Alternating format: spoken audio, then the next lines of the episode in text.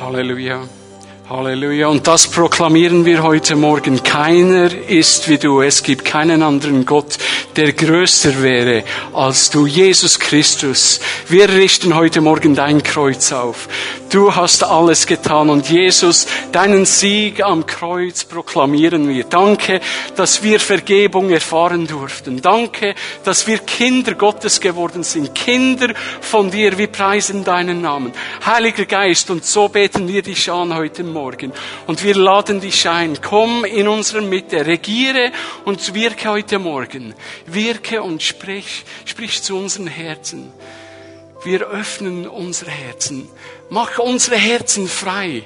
Mach unsere Herzen frei, damit wir dich, Geist Gottes, hören können, was du in unserer Mitte, in unseren Herzen sagen willst. Danke, Jesus. Du bist da. Du bist da.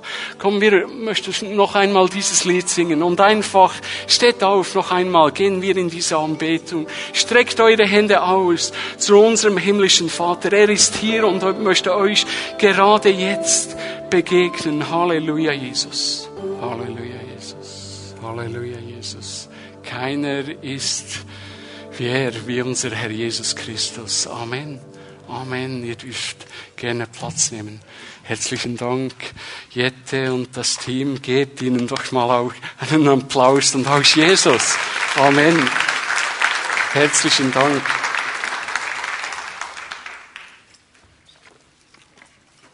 So, ich hoffe, dass ihr die warmen Tage so richtig gut überstehen konntet und auch genießen konntet. Ich freue mich. Heute das Thema ist, wer ist mein Nächster? Und ihr alle kennt ja dieses Gleichnis, das Jesus diesem Schriftgelehrten erzählt hat aus Lukas 10, 25 bis 37. Bevor ich aber, bevor wir in dieses Thema gehen, wir möchten dann Vers für, für Vers äh, hineingehen und mal schauen, was Jesus eigentlich zu diesem Schriftgelehrten sagte. Aber bevor ich das tun, möchte ich euch ein bisschen aufwärmen und zeigen, was für mich vor vielen Jahren mein Nächster war. Äh, vor 17 äh, Jahren gingen meine Frau und ich das erste Mal nach New York, kamen erschlagen dort in dieser Stadt an. Die Organisation, die uns abholen sollte, kam nicht. Die verantwortlichen Personen haben einfach versagt. Und da waren wir beim Busterminal und haben gesagt, ja, nehmen wir mal den Bus nach Manhattan. Und wir kamen wirklich müde, müde in Manhattan an stiegen aus. Keine Ahnung, wo sollen wir jetzt hin? Es war dunkel. Ja, wir finden diese Organisation in Brooklyn nicht mehr. Ja, nehmen wir uns ein Hotel. Und da gingen wir mit unserem Ziehkoffer durch Manhattan und auf einmal kurz nach dem Busterminal quatschte uns ein so, ja, ich würde sagen, einer, der auf der Straße lebt, quatschte uns an und sagte, hey, you need help. Ja, ja, bitte, helft uns. Wir, wir brauchen ein Hotel. Und er sagte, er wisse ein Gutes. Aber wenn er uns dahin begleitet, dann muss er 10 Dollar haben. Und ich sagte, okay, 10 Dollar, das bist du wert. Und so half er uns die Koffer in dieses billige, ich sag das mal schön so in Englisch, crappy Hotel. Es war wirklich schrecklich. Und dann beim Hotel hat er uns geholfen und äh, ich zog meine Geldtasche raus und gab ihm diesen, diesen Geldschein. Und er lachte mich nur so an und dachte, warum lachst du mich so an? Nimm jetzt diesen Geldschein. Und er wollte ihn nicht nehmen. Er sagt, nimm ihn jetzt. Und dann, tschüss. Und dann am nächsten Morgen, als ich aufstand und meine Geldtasche durchsuchte, sagte ich zu meiner Frau, ja, wo ist meine 100-Dollar-Note? Ja, ich weiß nicht. Und wisst ihr was? Ich habe meine 100-Dollar-Note, das war etwa 180 Franken, äh, zu dieser Zeit diesem Homeless gegeben und er hat sie genommen. Und ich, ich kann euch sagen, innerlich, innerlich war ich aufgewühlt. Für einen Tag immer wieder sagte ich zu Tanja, wenn ich diesen Kerl sehe, ich sage, ich werde ihn nehmen Und dann gibst du mir meine 100-Dollar-Note zurück. Ja, Dummkopf. Das war meine Schuld. Und dann irgendwann begriff ich, und dann habe ich diesen Homeless gesegnet. Herr, lass ihn eine gute Zeit mit dieser 100-Dollar-Note haben. Er soll gesegnet sein. Und dann wurde ich innerlich wieder frei. Aber es brauchte circa einen Tag, bis, das ihr, bis ich irgendwo wieder funktionieren konnte. So erging mir das. Und ihr alle habt ja Situationen wie diese, wo ihr sagen könnt, oh, dieser, diese, wow, das war zu viel für mich. So, ich muss da schauen, dass ich möglichst viel Flüssigkeit zu mir nehme und ich dann nicht kollabiere. Hier unten ist es ja schön kühl eigentlich, aber ich merke gestern, dieser Tag hat mir ziemlich zugesetzt. So das Thema von heute, wer ist mein Nächster? Ja, dieser Homeless in New York, der war für einen Tag mein Nächster. So, ja, ich vergesse ihn nie. Ich vergesse ihn nie. So in Vers, und wir alle haben diese Personen. Wir alle haben sie. Wir alle haben sie. Personen, mit denen es vielleicht manchmal schwierig ist, sie einfach zu akzeptieren, wie sie sind. Und das macht es uns nicht einfach, mit ihnen zusammen zu sein. Aber Gott, wisst ihr was, er schickt sie immer wieder. Jesus schickt diese Menschen immer wieder in unseren Weg, damit wir lernen, ihn noch mehr zu lieben und diese Menschen. Amen. So, wir gehen mal hinein. Lukas 10, 25, Kapitel 10, Vers 25. Und der Gesetzeslehrer wollte Jesus auf die Probe stellen. Meister, fragte er, was muss ich tun, um das ewige Leben zu bekommen? Ein Gesetzeslehrer kommt zu ihm. Und ich weiß, dieser Gesetzeslehrer, etwas störte ihn an Jesus, dass er so daherkam und ihn auf die Probe stellen wollte. Er hatte ein Problem, weil er wusste, Jesus, der ist echt und etwas in ihm würde ich mal sagen, stimmte nicht. Und vielleicht wollte er Gott, äh, wollte er Jesus auch demütigen und ins Lächerliche ziehen. Er war ja der Schriftgelehrte, der Intellektuelle, der Gescheide. Und im Neuen Testament gibt es 300 Fragen, die an Jesus gerichtet sind. Und äh, interessanterweise, erstaunlicherweise ist, dass Jesus nur dreimal Antwort gibt auf eine Frage. Oft stellte Jesus oder vielmehr stellte Jesus eine Gegenfrage. Und das hat er da auch.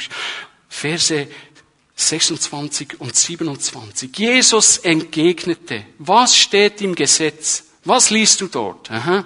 Er antwortete, Du sollst den Herrn, deinen Gott lieben, von ganzem Herzen, mit ganzer Hingabe, mit all deiner Kraft und mit deinem ganzen Verstand. Und du sollst deine Mitmenschen lieben wie dich selbst. So Jesus stellte ihm eine Gegenfrage, weil er genau wusste, er führt etwas im Schild. Der Schriftgelehrte tat das ganz gut. Er zitierte ihm Matthäus 22, 34, wie wir das schon aus anderen Gegebenheiten äh, auch schon äh, sehen konnten. So er sagte, ja, du sollst deinen Gott lieben mit ganzem Herzen und deinen Nächsten lieben wie dich selbst. Nun, wie es aussieht hier in dieser Situation, sind sich ja der Schriftgelehrte und Jesus total einig. So, Sache geklärt, alles ist gut, wir können vorangehen und das Werk tun. Aber, wenn wir weiterlesen, Verse 28 und 29, Jesus sagt ihm, du hast das richtig geantwortet, sagte Jesus. Tu das und du wirst leben. Tu das und du wirst leben. Und jetzt wird's langsam heikel.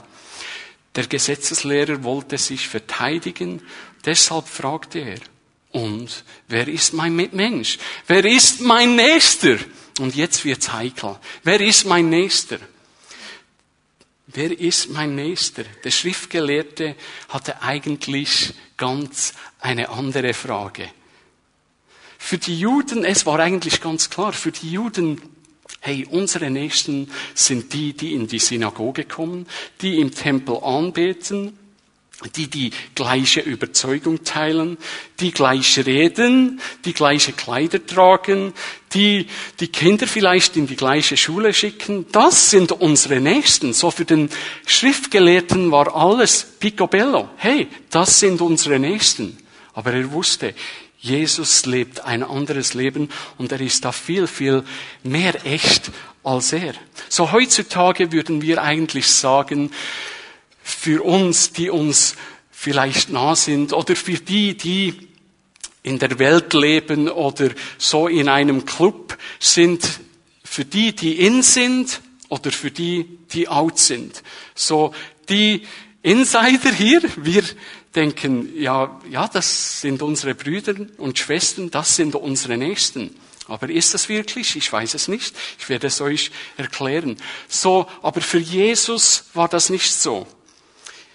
Jesus war eben echt und das machte es für den Schriftgelehrten extrem schwierig. Für Jesus waren die Menschen nicht einfach die, die in, in, in sind hier oder die, die out sind da. Für Jesus waren alle Menschen seine Nächsten. Denken wir doch an die Prostituierte. Die Schriftgelehrten wollten sie steinigen wollten sie fertig machen. Und er vergab ihr und, oder hat sie gefragt, wer hat einen Stein geworfen? Niemand. So. Dann geh hin und tu es nicht mehr. Oder Zachäus, der Zöllner. Er ging zu ihm nach Hause. Das konnte niemand verstehen. Wie kannst du, Jesus, doch nur zu diesem Sünder gehen?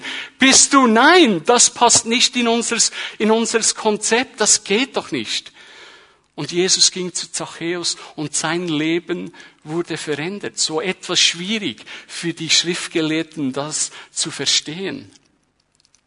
Nun, wenn Jesus einfach so geantwortet hätte, äh, ja, meine Nächsten sind ja die, die, die Zöllner oder die Prostituierten, dann wäre, glaube ich, die Sache gelaufen. Und der Schriftgelehrte hätte seine, hätte aus dem Alten Testament die Worte zitiert und alles wäre erledigt gewesen. Aber Jesus, Jesus ist intelligent, ist sehr gescheit und er wusste, was dieser Schriftgelehrte, dieser Kerl im Schilde führte. Und er ließ sich nicht vorführen. Der Schriftgelehrte wollte das tun. Jesus antwortete ihn mit einem Gleichnis. Wir alle kennen Jerusalem bestens. Viele von euch waren sicher schon dort. Und wir wissen, dass während dieser Zeit Jerusalem ein Ort des Gebets, der Anbetung war. Und äh, die Priester, die dort dienten und die Leviten, die lebten oft in anderen Städten und nicht in Jerusalem. Und die mussten dann eben nach Jericho gehen. Und wir kennen auch vielleicht einige von euch, die schon in Jerusalem waren, den Weg von Jerusalem nach Jericho. Und ich möchte euch jetzt mal einige Bilder zeigen. Du kannst die einfach laufen lassen. So der Weg von Jericho war berüchtigt. Der war steil. Er war steinig, sehr gefährlich. Er war, er war bekannt für Überfälle. So, Israel liegt etwa 800, 700, 800 Meter über dem Meer und Jericho eigentlich unter dem Meer. Und da war eine Höhendifferenz von etwa 1000 Meter zu bewältigen. So für die, ich weiß auch nicht, 20, vielleicht 25 Kilometer. Eine ziemlich anstrengende Reise. So, ihr, ihr, ihr kennt jetzt das Bild. So, lasst dieses Bild mal einfach in euer Gedächtnis projizieren. Darauf, Vers 30, daraufhin erzählte Jesus folgende Geschichte. Jetzt kommt die Geschichte. Und ich denke, diese Geschichte, die muss irgendwann fast passiert sein, weil der Weg war ja berüchtigt für Überfälle, und er war gefährlich. So Jesus erzählte da nicht einfach so etwas, das gar nicht stimmen konnte. Er erzählte ihm etwas, das sehr nahe dran war. Und der, weil ja die Schriftgelehrten aus diesem Weg äh, oft hinuntergingen. Daraufhin erzählte Jesus folgende Geschichte. Ein Mann ging von Jerusalem nach Jericho hinab. Unterwegs wurde er von Wege gelagern ja, die, die Räuber, da heute würde man sagen, Banke gelagen, nein, oder die, die, äh, äh, ja, Überfälle planen, so Räuber überfallen. Sie plünderten ihn bis aufs Hemd aus, schlugen ihn zusammen und ließen ihn halbtot liegen und dann machten sie sich davon. Sie machten sich aus dem Staub. Die Räuber ließen ihn halbtot liegen. Er konnte nicht mehr sprechen. Er hatte kleine, keine Kleider mehr an. Alles war weg. Es war gestohlen. So, ihr müsst wissen, nun liegt dieser Mann dort. Er kann nicht sprechen, kleine Kleider. Während dieser Zeit wurde ein Mann identifiziert an seinen Kleider und an der Sprache. So, wer ist der Kerl, der dort auf dem Boden liegt? Ich weiß es nicht. Ich weiß es nicht. Finden wir es zusammen hinaus. Also konnte der Mann ein Jude sein, ein Römer sein oder irgendjemand, Zufällig, Verse 31 und 32. Zufällig kam ein Priester denselben Weg herab. Er sah den Mann liegen, machte einen Bogen um ihn und ging weiter. Genauso verhielt sich der Levit, der dort vorbeikam und den Mann liegen sah. Auch er machte einen Bogen um ihn und ging weiter. Sie ließen ihn einfach liegen. Und nun, ihr kennt ja das Bild vom Weg von Jericho nach Jerusalem. Habt ihr es vor Augen? Der Priester und der Levit machten einen riesengroßen Bogen um den halbtoten Mensch. Ich dachte immer, ich dachte ehrlich immer, dass Jesus absolut politisch korrekt ist. Dass er so echt ist und so, wow, so eine Linie hat. Aber da muss ich sagen, da nimmt er aus den Schriftgelehrten mal ein bisschen auf den Arm und führt ihn vor. Nun, das Bild von Jericho, äh, das Bild von der Straße nach Jericho ist ja eng. Nun, meine Frage an euch. Wie kann da jemand einen Bogen, wie kann da jemand einen großen Bogen um den Verletzten machen? Das geht doch nicht. So Jesus gibt hier ein bisschen zurück und sagt, hey, pass mal auf, ich kann dich schon lernen. So Jesus nimmt hier den Schriftgelehrten ein bisschen auf den Arm und schaukelt ihn und sagt, pass mal auf. Die Geschichte hier in der Geschichte geht es eigentlich nicht nur um den Priester und um den Levit und um den höchstwahrscheinlich verletzten, schwer verletzten, halbtoten Juden auf der holprigen Straße da auf dem Boden. Nein, hier geht es vielmehr um den Background von diesen Menschen, von den Schriftgelehrten. Warum müssen wir uns die Frage stellen, haben sie eigentlich nicht angehalten? Was war eigentlich los mit diesen? Da ist jemand auf dem Boden, höchstwahrscheinlich ein Jude, und sie lassen ihn einfach liegen. Das sind doch seine Brüder. Was soll denn das? Die Antwort finden wir in 3. Mose 22, Verse 4 bis 7. Lass uns mal dahin gehen. Ich will das mal lesen. Jedermann von den Nachkommen Aarons, der aussätzig ist oder an Schleimfluss leidet, soll nicht von den heiligen Dingen essen, bis er rein ist. Und, und wer irgendeinen berührt, der durch, durch eine Leiche unrein gemacht ist, oder jemand, der dem der der Samenguss entgeht oder der irgendein kriechendes Tier berührt, das für ihn unrein ist, oder einen Menschen, der für ihn unrein ist, durch jegliche Unreinheit, die er hat. Einer, der solches berührt, der wird bis zum Abend unrein sein. Er darf nicht von den heiligen Dingen essen, sondern soll sein Fleisch im Wasser baden und ist die Sonne untergegangen, dann ist er rein. So, die Schriftgelehrten, die kannten das Gesetz. Sie wussten genau hier um was, sie kannten die Gebote. Der Mann, der da auf dem Boden lag, der war für sie unrein, konnten sie nicht anrühren, geht nicht. Aber sie kannten auch das andere Gebot. In 3. Mose 19, äh, Verse 17 bis 18.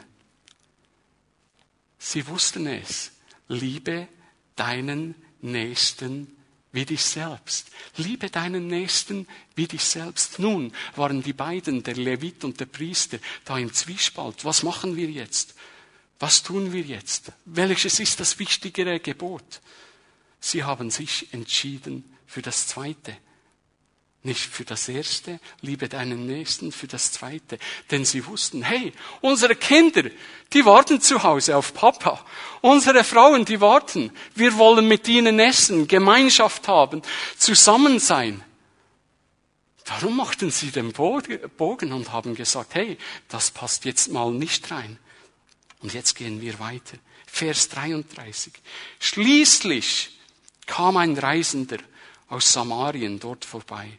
Als der Mann sah, hatte er Mitleid mit ihm. Ich war mal, vor vielen Jahren arbeitete ich in der Bronx in New York.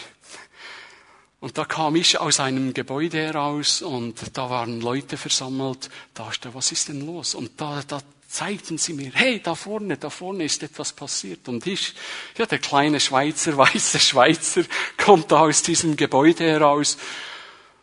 Und sie sagten, da ist jemand niedergestochen worden. Niemand wollte zu diesem Mann. Dann ging ich da, weil ja niemand wollte, oder? Ich ging zu diesem Mann, der lag da wirklich halbtot auf dem Boden.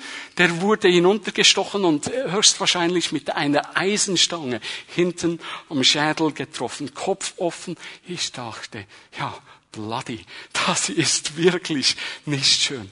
Aber ich ging hinzu und weißt du, was das verändert hat in den Leuten? Wisst ihr? Die kamen auf einmal aus.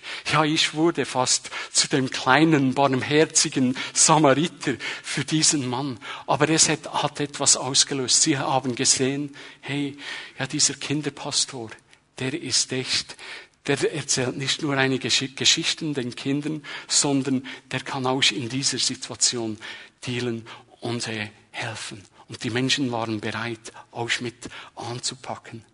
So, manchmal stellt uns Gott in eine Situation hinein.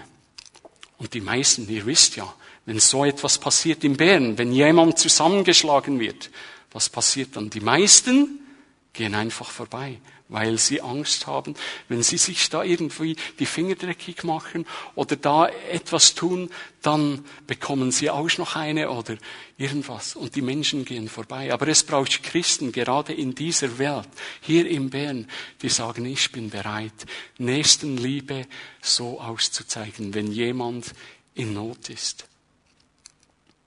So, schließlich Vers 33 nochmal, kam die, ein Reisender aus Samarien dort vorbei. Als der Mann sah, hatte er Mitleid mit ihm. Es war nicht ein Jude, sondern es war ein Samariter. Und nun kennst du, wenn du die Bibel kennst, du kennst die Situation hier. Die Samariter, die wurden von den Juden gehasst bis aufs Letzte und andersherum. Und die Juden hatten so ein äh, Sprichwort. Jeder, der das Brot von einem Samariter isst, gleich dem, der das Fleisch von Schweinen isst. Das war einfach so. Das sind Schweine für uns. Die rühren wir nicht an. Mit diesen Menschen wollen wir nichts zu tun haben. Wow. Immer wenn ich nach Rumänien gehe, sehe ich das und das schmerzt mein Herz. Die Zigeuner, ja, nicht einfaches Volk. Wir haben auch mal einige hier in Bern, die sammeln und ja, ist nicht einfach, ihr wisst es.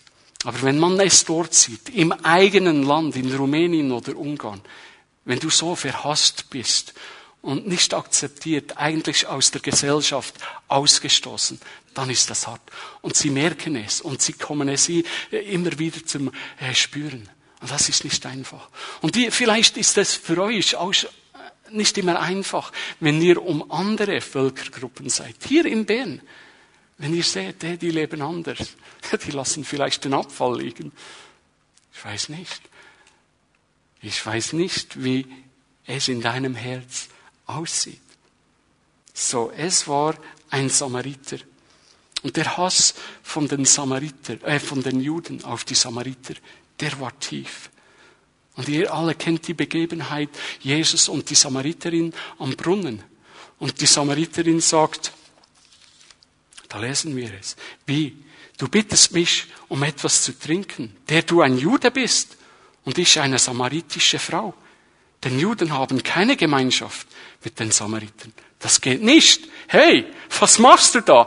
Das passt nicht hinein. So wir hier in der Stadt Bern, wir als Fimi Bern, wir als Leib Christi, wir haben einen Riesenauftrag unsere Nächsten zu lieben, gerade diese Blockaden, diese Barrikaden zu durchsprechen und den Menschen zu zeigen, hey, auch wenn es nicht einfach ist, wir lieben diese Menschen und zeigen ihnen die Prinzipien von Gott. Der Schriftgelehrte wusste genau, um was es geht. Und trotzdem versuchte er Jesus blöd dahinzustellen.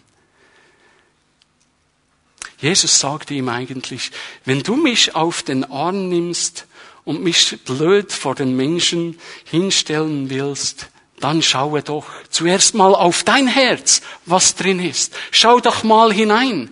Nimm doch mal den Balken aus deinem Auge. So gehen wir zu Vers 34. Er ging zu ihm, goss Öl und Wein aus seine Wunden und verband sie. Dann setzte er ihn auf sein eigenes Reittier, brachte ihn in ein Gästehaus und versorgte ihn mit allem Nötigen. Öl brauschte, Öl und Wein brauschten die Priester, die Leviten im Tempeldienst. Und ist das nicht interessant? Gerade hier braucht der Samariter das Gleiche, die gleichen zwei Dinge. Nun, aber das Problem ist, wenn ein Samariter ein Jude berührt und ihn auf ein Reittier hieft und in ein Geisterhaus bringt, das höchstwahrscheinlich von Juden betrieben wird, wurde, dann ist das ein Riesenproblem. Es geht doch nicht. Ein Samariter bringt da einen Juden in ein jüdisches, jüdisches Gästehaus. Nein, das passt nicht ins Konzept. So, bei den Juden war es so, wenn ein Jude einen Samariter berührte, war der Hass so tief, der Hass von den Juden so tief, dass sie, die, dass sie den Samariter umbringen wollten. Und das war hier eigentlich die Situation. Wie tief, muss euch fragen, wie tief muss wohl die Wunde oder der Schmerz und der Hass von diesem Schriftgelehrten sein? Wie tief? Wie tief stecken vielleicht Verletzungen, ja immer noch, in deinem Leben. Wie tief sind sie? Der Schriftgelehrte wusste genau, dass es sich bei dem Verwundeten um einen Juden handelte. Vers 35. Am nächsten Morgen nahm er zwei Denare aus seinem Beutel und gab sie dem Wirt. Sorge für ihn, sagte er, und er und sollte das Geld nicht ausreichen, werde ich dir den Rest bezahlen, wenn ich auf der Rückreise hier vorbeikomme. Der Samariter unternimmt alles, tut alles und dient diesem Juden. Und er tut eigentlich das, was uns das Wort Gottes sagt. Segnet die euch fluchen, tut Gutes, die euch hassen. Er macht das genau. Vor einigen Jahren war ich unterwegs mit dem Lastwagen, mit meinem Papa, voll beladener Lastwagen mit Weihnachtsgeschenke unterwegs nach Rumänien. Und an der ungarischen, rumänischen Grenze, da musste ich die Papiere machen und ihr könnt euch gar nicht vorstellen, dieses Theater immer. Immer, da solltest du schmieren und Geld unter den Tisch geben, damit es ein bisschen schneller geht. Und das habe ich nie gemacht, weil es zahlt sich nicht aus. Und da waren diese Chauffeure und wir warteten, dass, unsere, dass wir unsere Papieren kriegten. Und dann waren wir drei, die äh, gleich zum Anfang dieser Stunde äh, diese Papiere kriegten. Der erste nahm sie, raste hinaus in seinen Lastwagen, der zweite ging auch hinaus und ich war der dritte, nahm meine Papiere möglichst schnell, dass ich den Zoll passieren konnte.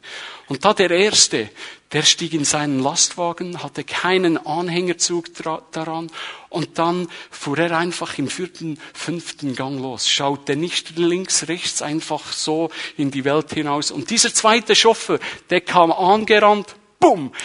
Der Lastwagenchauffeur, der erste, der fuhr einfach gleich vor meinen Augen über ihn. Tragisches Bild. Hat mich geschmerzt. Und dann äh, ging ich zu ihm, schaute, aber der war sofort, ja, der war am Sterben, hab den Schlafsack über ihn getan und geschaut, was können wir tun. Und niemand kam. Der Chauffeur, der hatte da vorne angehalten. Und dann kamen die Verantwortlichen, die Polizisten und die Zöllner, haben da geschaut. Und dieser Chauffeur, der ihn überfahren hat, der hat einfach seine Zigaretten gerauscht und der war im Verhör.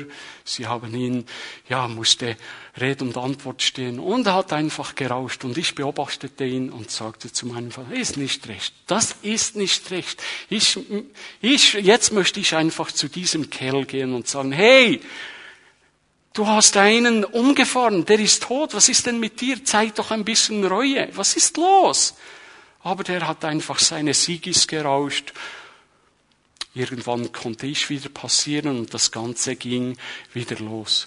Und dann etwa eine Stunde später, als ich so mit dem Lastwagen unterwegs war, überholte mich dieser Lastwagenchauffeur einfach im, man sagt so schön im Berndeutsch, im Karocha, voll.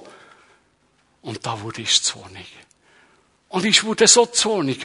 Und ich habe, ja, ich habe losgelassen in meinem Lastwagen. Habe gesagt, jetzt fährt er schon wieder so. Das kann doch nicht sein. Nehmt diesem Kerl den Ausweis weg. Tut ihn ins Gefängnis. Das geht doch nicht. Und ich kann euch sagen, in, äh, während dieser Fahrt nach Rumänien in meinen Gedanken drehte es nur so. Und ich wünschte diesem Kerl nichts, äh, äh wirklich Schlimmes.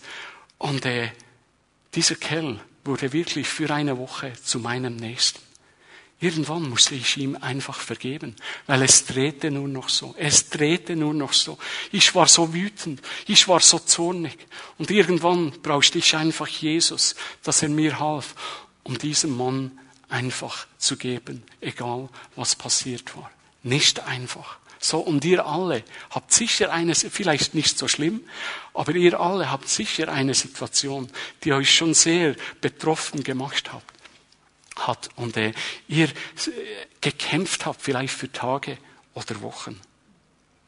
So, Vers 36. Was meinst du? fragte Jesus den Gesetzeslehrer. Wer von den dreien hat dem, der den Weggelagenen in die Hände fiel, als Mitmensch gehandelt? Der Pharisäer, glaube ich, hätte jetzt besser diese Frage nicht gestellt. Jetzt sah es nicht so gut aus für ihn. Und er antwortete, Vers 37, der, der, der da, der Erbarmen mit ihm hatte und ihm geholfen hat, sagte Jesus zu ihm, dann geh und mach es ebenso. So, der Schriftgelehrte konnte nicht einmal sagen, hey, der da, er konnte nur sagen, der da, dieser da, dieser Mann da, der ihm geholfen hat. Er konnte nicht einmal das Wort Samariter aussprechen, weil der Schmerz war so tief. Die, hier in der Geschichte geht es eigentlich nicht um den Priester und um den Levit und um den Juden, den sie liegen gelassen haben. Hier geht es eigentlich viel mehr um Rassismus und Hass.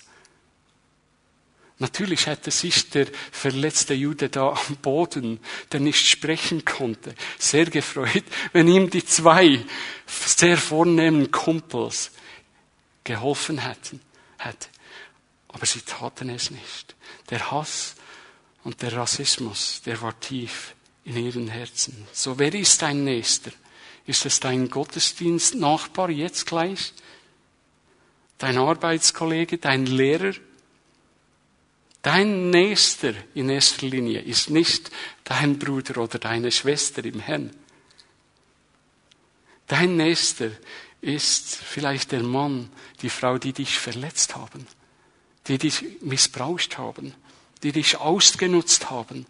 Oder die dir so richtig in den Rücken gefallen sind, so richtig mit dem Messer äh, einen hinten rein. Oder die, die dich vielleicht sogar ja ein bisschen hassen. Oder diese, die du gar nicht ertragen kannst. Wer ist es? Vielleicht ist es dein Vater oder deine Mutter, wo etwas geschehen ist, dein Lehrer, dein Chef, ein Asylsuchender, ich weiß es nicht, oder andere Völkergruppen, oder der Pizzakurier, der immer das, den Wagen auf deinen Parkplatz stellt, ich weiß es nicht, oder der Zugführer, oder der Polizist im Dorf, ich weiß es nicht. Oder diese Person, die die äh, Ferien für dich gebucht hat und der die Ferien dir so richtig vermiest hat, weil er das falsche Hotel gebucht hat und du jetzt in den Ferien bist und du sagst, wenn ich zurückkomme, dann werde ich in dieses Reisebüro geben und dann werde ich es ihnen sagen, oder? Ich weiß es nicht. Manchmal kann es hier oben ziemlich stark drehen. Ist dein Nächster vielleicht wirklich die Person, die du nicht oder nicht mehr ertragen kannst? Ich glaube, jeder von uns hier hat eine solche Person. Weil Jesus möchte an unserem Leben schleifen. Er möchte, dass wir eben an diesen Punkt kommen, wo wir sagen können, hey, ich liebe meinen Nächsten, der mit mir arbeitet und mir alle Arbeit gibt, die ich gar nicht tun sollte. Ich werde ihn lieben mit der Liebe von Christus, von unserem Herrn Jesus Christus. So schau in dein Herz. Jesus schaute, wow, ganz verrückt in das Herz von diesem Pharisäer. Und er legte alles offen. Jesus war echt. Und das störte den Schriftgelehrten. Damit hatte er Mühe, damit konnte er nicht umgehen. So der Hass muss raus. Vor einigen Jahren, als meine Mutter starb, vielen Jahren, als meine Mutter starb, nach dem Tod von ihr, da ging es nicht mehr gut mit meinem Vater. Wir verstanden uns nicht mehr. Das ging nicht mehr. Und irgendwann geschah so viel, dass auch Hassgefühle in mein Leben kamen. Ich konnte meinem Vater nicht mehr in die Augen schauen. Eigentlich, vielleicht könnt ihr mir das nicht glauben, aber das war wirklich so. Und ich brauchte die Vergebung von unserem Herrn. Und irgendwann trafen wir uns und haben einander vergeben und haben einander, haben uns versöhnt. Im Leben brauchen wir zwei Dinge. Vergebung und Versöhnung. So, Vergebung ist nicht einfach so, hey, ich vergebe dir, was du getan hast. Nein, vergeben heißt vielmehr, ja, wir machen einen Strich. Es ist vorbei. Und Jesus kommt ganz neu in unsere Herzen und erneuert uns. Und der Heilige Geist äh, fängt wieder aufzublühen in unseren Herzen. Und Versöhnung heißt, Vergebung ist passiert, Strich ist gezogen. Verge Versöhnung heißt, wir gehen miteinander vorwärts, als wäre nie etwas passiert. Und das brauchte dieser Schriftgelehrte. Und wisst ihr was? Das brauchen wir immer wieder. Damit wir nicht gefangen sind in der Sünde. Wir brauchen Vergebung, aber dann auch Versöhnung. Miteinander äh, zusammensitzen und das klären. Und dann wieder zusammen vorwärts gehen und einander ertragen. So hier in diesem Gleichnis geht es vielmehr eben um Hass, um Rassismus. Und Jesus wollte diesem Schriftgelehrten helfen und ich weiß nicht, ob danach etwas geschehen ist. Ich hoffe es schon. So wir alle brauchen Versöhnung und Vergebung. Einmal in New York hatte ich zwei Pastoren, junge Pastoren. Und irgendwann funktionierte das nicht mehr. Die haben gestritten. Ja, die haben gestritten. Und wisst ihr was? Ich hätte ihnen jeden Rat oder alles auslegen können und ich glaube, die hätten immer noch gestritten. Wisst ihr, was ich gemacht habe? Ich habe das Kreuz von Jesus Christus in die Mitte gestellt und habe ihm die einfache Frage gestellt, reicht es denn nicht, dass Jesus Christus am Kreuz gestorben ist? Wisst ihr was? Da war Ruhe. Mit denen kannst du nicht diskutieren. Die haben einander vergeben, die haben geweint, sind in, haben einander umarmt und alles war getan, haben sich versöhnt und die konnten wieder eine Beziehung leben und Gott wirkte wieder durch ihre Leben. Vor einer Woche war ich am Murtensee und dann mit meinem Kollegen äh, haben wir so ein bisschen über den Glauben da beim Bräteln geplaudert. Und ein anderer Mann, der hörte uns zu. Wir haben über die Gemeinde gesprochen, nicht äh, über die Pfimi, wir haben diesen Namen nicht erwähnt, einfach über mal die Gemeinde. Und dann auf einmal, und dieser Mann, der hörte uns andächtig zu fragte dieser Mann, ja, was meint ihr da mit Gemeinde? Was ist das? Und ich wollte schon in meinen Gedanken fragen, was meinst du, politische Gemeinde oder sonst was? Und ich sage, sei doch nicht so blöd. Gib ihm die einfache Antwort. Ja, denke über die Pfimi, Pfimi Bern. Und wir sprachen gut, ermutigend. Und auf einmal sagt er, ja, ja, ich war auch so in einer Gemeinde, in der Krishona. Aber weißt du, da haben sie so viel Theater gemacht, immer um die gleichen Sachen gestritten, immer einander eins ausgewischt. Ich habe so genug von diesem Theater. Ich kann das nicht mehr ertragen. Ich bin hinausgegangen und jetzt habe ich einfach die Beziehung mit unserem Herrn. Dann habe ich gesagt, hey Mann, schön bist du da.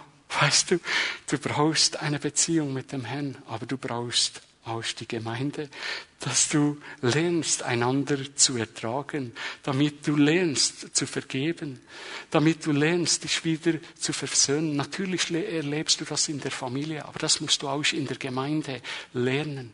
Und wir alle sind in einem Lernprozess. Hier passieren Dinge, die, man, die wir vielleicht auch nicht immer verstehen. Und wisst ihr was? Wir müssen sehr schnell sein sehr gescheit, wie Jesus, und sagen, hey, ich vergebe und ich versöhne mich wieder. Weil wisst ihr was? Dann kommt der Heilige Geist. Und ich habe dann einfach zum Mann gesagt, hey, geh wieder in die Gemeinde. Hey, schau deine Kinder an. Deine drei wunderbaren Kinder, die brauchen einen Vater, der ihnen den Weg in die Gemeinde zeigt. Und ich hoffe, dass dieser Mann ein Ja hat und sagen kann, ich werde das tun. Komm, lasst uns nochmal Jesus anbeten. Hey, kommt, kommt hervor, ihr Lobpreiser. Jeder von euch hat irgendjemand hier, vielleicht hier im Raum, vielleicht im Geschäft, den du nicht ertragen kannst. Aber der Heilige Geist möchte uns helfen, damit wir stark werden. Und gerade für diese Menschen beten und immer wieder beten, damit wir Durchbrüche sehen damit wir auf diese Menschen zugehen können und ihnen die Liebe von Jesus Christus zeigen können. Es braucht echte Menschen. Jesus war echt.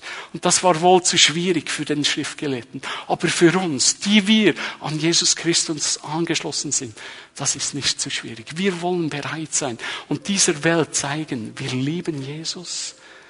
Und Jesus, mit der Liebe von Jesus, den Menschen dienen. Kommt, lasst uns noch mal alle miteinander aufstehen und einfach in den Lobpreis gehen. Und vielleicht gibt es jemand hier, jemand hier, der einfach sagt, ja, genau Tom, Heiliger Geist, du hast mir jetzt gezeigt, diese Person, mit dieser Person kann ich einfach nicht umgehen. Ich möchte, dass alle in diesem Raum einfach mal die Augen schließen. Jesus Christus, komme und berühre unsere Herzen. Du weißt genau, wie es drinnen ausschaut. Du kennst unsere Herzen. Und ich möchte dich bitten, dass du uns einfach begegnet, uns heute Morgen. Du siehst, was uns vielleicht hindert, noch viel näher zu dir zu kommen, noch viel mehr das zu tun, was du tust. Jesus, hilf uns. Und wenn es jemand hier gibt, der eben so eine Person hat, heb doch kurz deine Hand auf. Ich möchte sie sehen und dann will ich für dich beten. Danke. Halleluja. Danke. Halleluja. Halleluja. Es gehen viele Hände hoch. Wir möchten einfach jetzt aus zusammen für diese Menschen beten. Jesus Christus, du siehst in unsere Herzen und ich bitte dich, dass du jetzt gerade jetzt diesen Menschen begegnet, dass du kommst und ihnen hilfst, den Weg zu zeigen und ihnen zu helfen, den Weg, äh, bahne den Weg für sie, für sie, dass sie zu diesem Punkt kommen, wo sie diesen Menschen einfach vergeben können und sich mit diesen Menschen wieder versöhnen können, dass deine Kraft ganz neu in ihre Leben kommt. Und das bitte ich fest in Jesu Namen, in Jesu Namen, in Jesu Namen. Halleluja. Ich segne diese Menschen. Heiliger Geist, wirke speziell nächste Woche in ihren Herzen. Erfrische sie und hilf ihnen, den Weg zu finden zur Vergebung, zur Versöhnung mit diesen Menschen. Halleluja. In Jesu Namen. In Jesu Namen. Amen.